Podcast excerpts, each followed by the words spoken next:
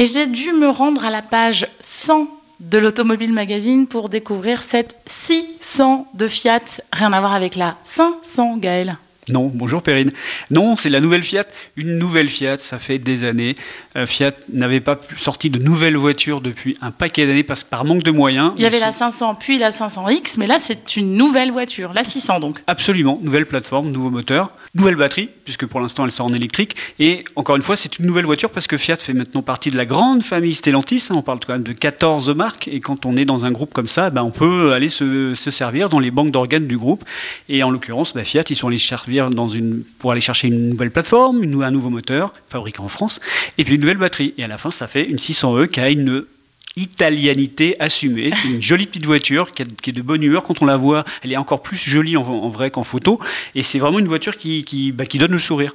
Il y a une bouille de Fiat, on peut le dire. Exactement. Ils ont réussi à faire une nouvelle voiture qui ressemble à une ancienne, mais tout en apportant quelque chose de, de, nouveau. de moderne, de, frais. Et franchement, la petite voiture, elle est, elle est craquante. Parfaite pour la ville, cette voiture, vous le disiez, 100% électrique, 400 km d'autonomie annoncée.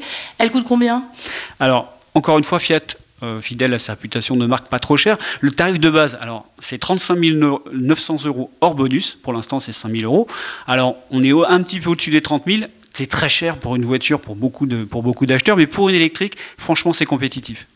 Vous la comparez à la Jeep Avenger ou encore la Peugeot 2008 euh, en quoi euh, Alors, vous parliez de, notamment de ces, des plateformes, c'est ça, de conception? Exactement. En fait, quand on est dans un grand groupe et qu'on utilise les mêmes éléments, après, tout est une question d'emballage. C'est-à-dire que que ce soit vous achetiez une Jeep Avenger ou un i2008, bah, en fait, c'est les mêmes plateformes, moteur et boîte. Et toute l'alchimie d'un constructeur, bah, c'est de faire en sorte d'offrir une personnalité unique, quitte à utiliser les mêmes éléments, qui d'ailleurs, de toute façon, quand on conduit une voiture, ça n'a pas d'importance de savoir qu'elle utilise les mêmes éléments que celle d'à côté. L'important, c'est que sa voiture, elle soit différente, différente qu'elle apporte quelque chose de sympathique. En l'occurrence, cette voiture, elle est vraiment, vraiment, vraiment sympa à la conduite, elle offre des prestations tout à fait correctes.